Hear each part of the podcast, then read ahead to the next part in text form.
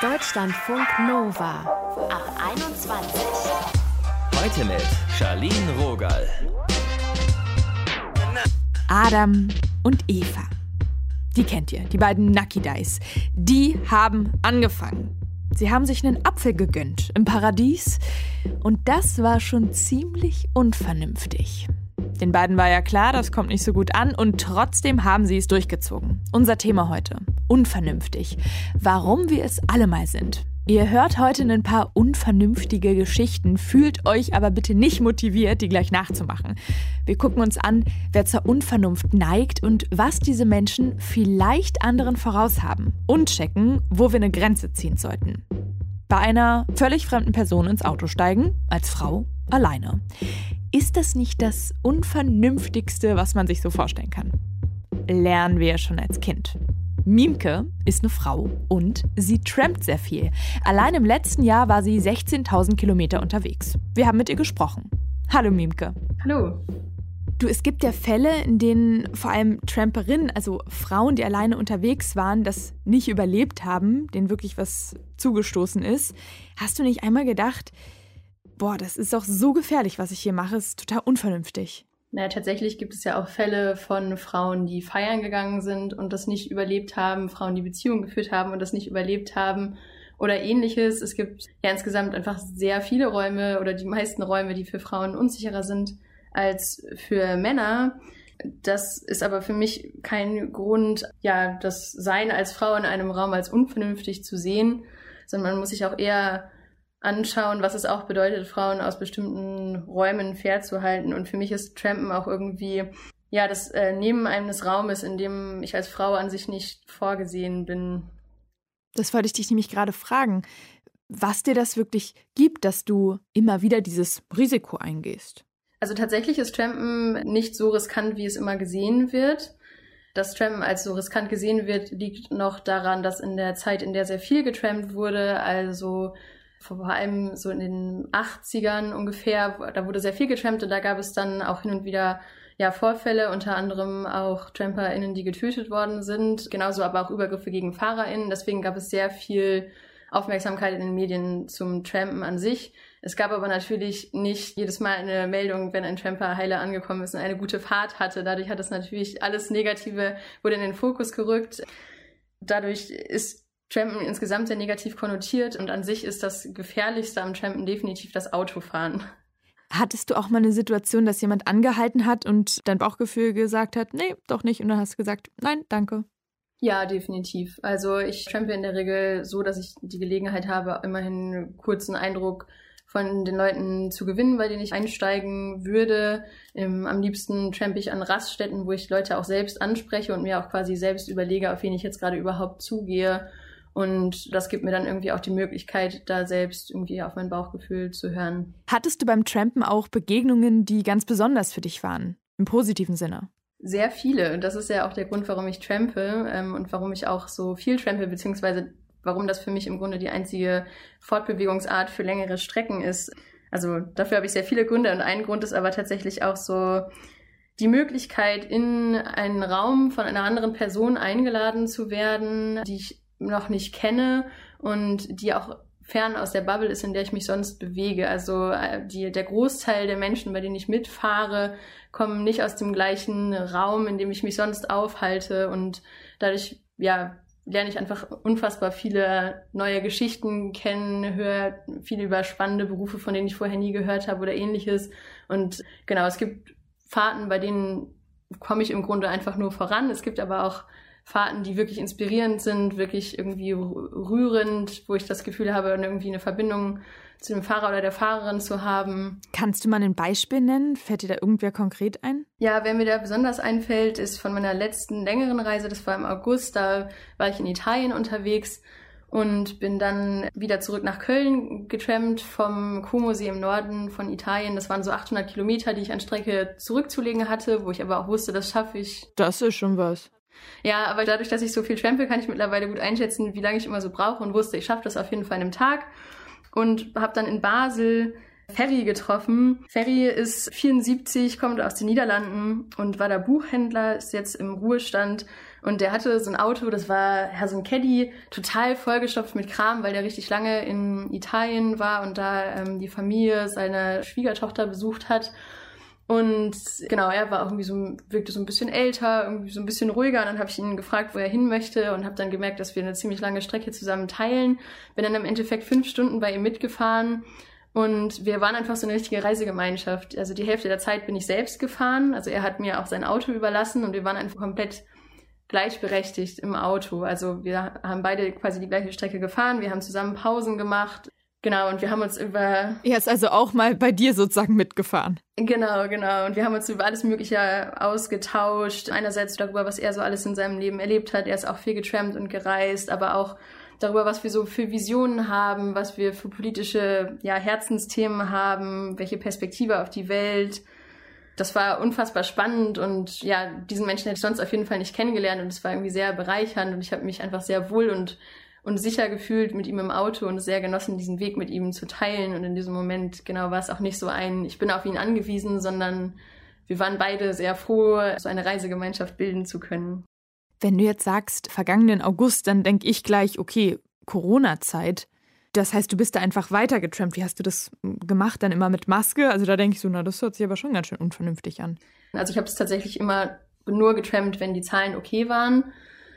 Während des ersten Lockdowns natürlich nicht. Und dann, als die Zahlen irgendwann so auf dem niedrigen Stand waren, den sie dann den Sommer über waren, bin ich wieder ein bisschen getrampt, habe da aber tatsächlich auch immer die Kontakte rückverfolgt. Also ich habe immer E-Mail-Adressen ausgetauscht mit den FahrerInnen, so dass falls irgendwas ist, man sich noch gegenseitig informieren kann und es irgendwie nachvollziehbar bleibt, wo ich dann ja sogar tatsächlich dem Zugfahren ein bisschen überlegen wäre. genau, also habe das auf jeden Fall sehr angepasst an das aktuelle Geschehen. War auch erstaunt davon, dass dass tatsächlich die, ja, die Möglichkeit mitgenommen zu werden kaum beeinträchtigt hat, dass gerade eine, eine Pandemie herrscht. Ja, krass. Hätte ich um echt zu sein auch gedacht, dass das, also dass das keiner macht.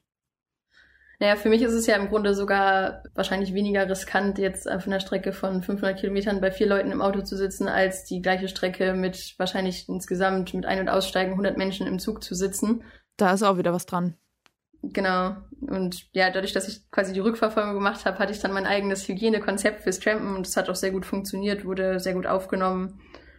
Genau. Hast du Menschen in deinem Umfeld, die dir manchmal Unvernunft vorwerfen? Ja, also ja, es, es, geht eigentlich sehr schnell dann immer um dieses, wie wir auch dieses Gespräch begonnen haben, als Frau alleine zu trampen, warum machst du das? Das ist doch riskant. Und ja, dann sage ich im Grunde immer so die Sachen, die ich dir jetzt auch gesagt habe, dieses, dass es nun mal Dinge gibt, die als Frau riskanter sind, was aber für mich nicht heißt, dann auf alles zu verzichten. Dann müsste ich ja auch konsequent auf alles mögliche andere verzichten, wie zum Beispiel aufs Feiern oder statistisch gesehen vielleicht auch darauf, eine Beziehung zu führen oder ähnliches. Für mich ja bedeutet Trampen aber vor allem auch nicht dieses jemandem ausgeliefert sein, sondern jemandem zu begegnen. Ja, dadurch hat es halt eine ganz andere Konnotation und ich glaube, das ist halt auch einfach ein anderes Bild, das ich vom Trampen habe oder ein anderes Gefühl, das ich beim Trampen erlebe, als das, was Leute sich darunter vorstellen. Danke für den Austausch, Miemke. Ja, sehr gerne. Deutschlandfunk Nova. Pure Vernunft darf niemals siegen. Das singt Tokotronic in einem Song. Und in meinem Kopf- und Herzkino, da finde ich das ganz zutreffend. Wäre da nicht diese Pandemie die ja irgendwie nur bekämpft werden kann, wenn wir uns alle an die Regeln halten, sprich vernünftig sind. Aber das ist leichter gesagt als getan, wenn man, wie Sebastian, Single ist, Ende 20 und eigentlich Bock hat zu daten, Freunde zu treffen, körperliche Nähe auszuleben und inzwischen ja auch schon echt lange durchgehalten hat. Ich habe mit Sebastian über den Spagat zwischen Vernunft und Unvernunft gequatscht. Hi Sebastian. Hi Charlie. Würdest du dich denn generell eher als unvernünftigen oder als vernünftigen Typen bezeichnen? Da ja vielleicht meine Mutter zuhört, müsste ich natürlich auf jeden Fall vernünftig sagen. Nee, aber ganz ehrlich gesagt, denke ich das auch von mir. Und ich will eigentlich auch immer vernünftig sein. Nichtsdestotrotz bin ich aber auch ein Mensch und habe Bedürfnisse oder mache dies und jenes und bin dementsprechend auch mal irgendwann unvernünftig. Und manchmal auch sogar bewusst. Hau mal raus, wo warst du in den letzten Monaten unvernünftig? Oh Gott. Na gut, du hast ja schon angesprochen, Corona und Dating ist so ein bisschen etwas, was, was schwierig ist. Mhm. Und klar, man kann, oder ich habe auch äh, das gemacht, dass man sich auf Dates trifft und mit 1,50 Meter Abstand nebeneinander spazieren gehen kann, im Park und draußen. Aber naja gut, wenn das Date dann doch ganz gut läuft, dann will man ja vielleicht sich dann doch äh, bei der Person oder bei mir treffen und dementsprechend wird dann aus Vernunft und Vernunft. Und hast du dann in dem Moment ein schlechtes Gewissen gehabt oder denkst du, nee, ich brauche das jetzt aber echt?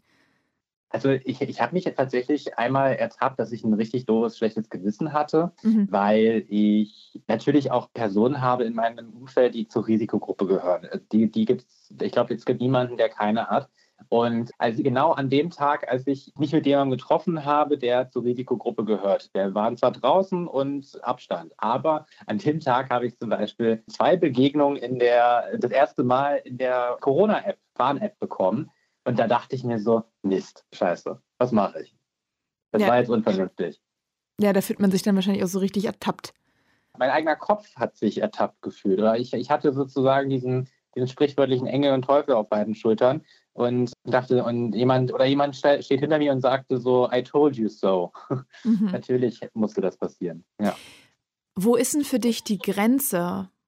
Also, was würdest du jetzt nicht machen? Stichwort zum Beispiel Partys. Ich bin einmal an der Hasenheide vorbeigefahren. in Berlin? In Berlin, genau als es, ich glaube, es war ein Freitag oder Samstagabend. Also ich war richtig toll schockiert, wie viele Menschen dort waren und wie viele Feiern waren. Ich verstehe dieses Bedürfnis des Zusammenkommens, aber ich finde das richtig, richtig schlimm. Und das ist für mich nicht nur unvernünftig, sondern unsolidarisch. Und das würde ich nicht machen. Da ist für mich die Grenze auf jeden Fall erreicht. Also bei illegalen Corona-Partys bist du raus. Jetzt ein bisschen fies von mir mal eingestreut. Du hast ja einen CSD organisiert in Potsdam mit hunderten Leuten. Wie habt ihr dabei darauf geachtet, dass es trotzdem vernünftig abläuft? Das ist ja auch einfach eine allgemein herausfordernde Zeit, gerade auch für irgendwie Menschen aus der LGBTQ-Szene. Mhm. Wir wollten explizit eben es hinbekommen, dass wir uns treffen, aber irgendwie risikoarm das über die Bühne bringen. Und wir haben uns tatsächlich, und damit hatten wir sozusagen auch ein bisschen Geschichte geschrieben, denn wir haben den allerersten Fahrrad-CSD durch Potsdam gemacht. Wir haben es so äh, tatsächlich geschafft. Das ist natürlich smart. Warum glaubst du, neigen wir dazu, unvernünftig zu sein, obwohl wir es ja eigentlich besser wissen? Engelchen, Teufelchen. Sobald zwei Bedürfnisse aufeinandertreffen, kann es sein, dass die sich ziemlich entgegen stehen. Und genau dann beginnt, glaube glaub ich, der Moment, wo aus Vernunft Unvernunft werden kann, weil man eben darauf besteht, dass mein Bedürfnis immer wichtiger ist als das andere. Wenn ich feiern gehen möchte, unbedingt, was ich jetzt persönlich nicht möchte, aber jemand anderes hat das Bedürfnis, gesund zu bleiben, dann lässt sich das schlecht vereinen. Und ich glaube, da können wir halt, jeder einzelne Mensch und auch wir als Gesellschaft sagen, okay, wir müssen, glaube ich, mal anhören, was die anderen so auch noch denken und dann irgendwie einen Mittelweg finden. Okay, ich, ich merke, du bist beeinflusst von deinem Engelchen. Ähm, um mal aufs Teufelchen zu gucken, auf welche unvernünftige Sache hättest du denn gerade gerne so richtig Bock einfach? Oh ja, mir fällt tatsächlich so ein Video von Lady Gaga ein, wo sie die ganze Zeit, vielleicht kennst du das, sagt, another club, another club, another club. Ich bin vorher wirklich keine Partymaus gewesen, aber ich würde unheimlich gerne ein Wochenende lang völlig verschwitzt und sonst was einfach nur tanzen gehen draußen oder drin, mir egal. Einfach nur Spaß haben mit all meinen Freunden und zusammenkommen, ja. Ich hatte tatsächlich auch vor kurzem erst Geburtstag und ja, wir konnten nicht zusammen feiern alle. Und das ist natürlich sehr, sehr traurig. Und da merke merk ich in solchen Momenten, wie sehr mir das fehlt. Ja. Ey, mir geht's genauso. Ich denke auch, wenn wir alle wieder feiern dürfen, es wird so eskalieren. Berlin wird brennen, überall. Also es wird eine fette Megaparty. Die Vorstellung ist so schön. Danke, ja. Sebastian, dass du dir Zeit genommen hast. Sehr gerne.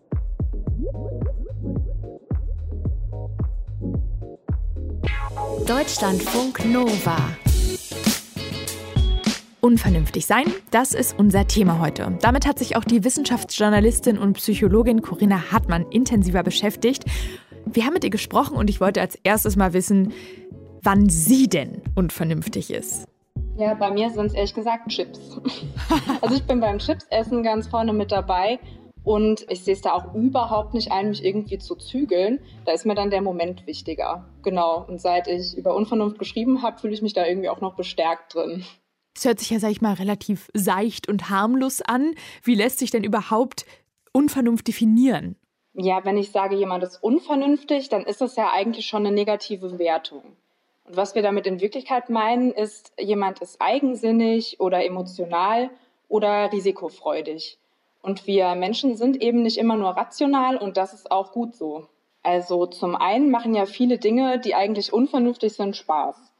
Zum Beispiel trinken oder kiffen oder Fastfood essen.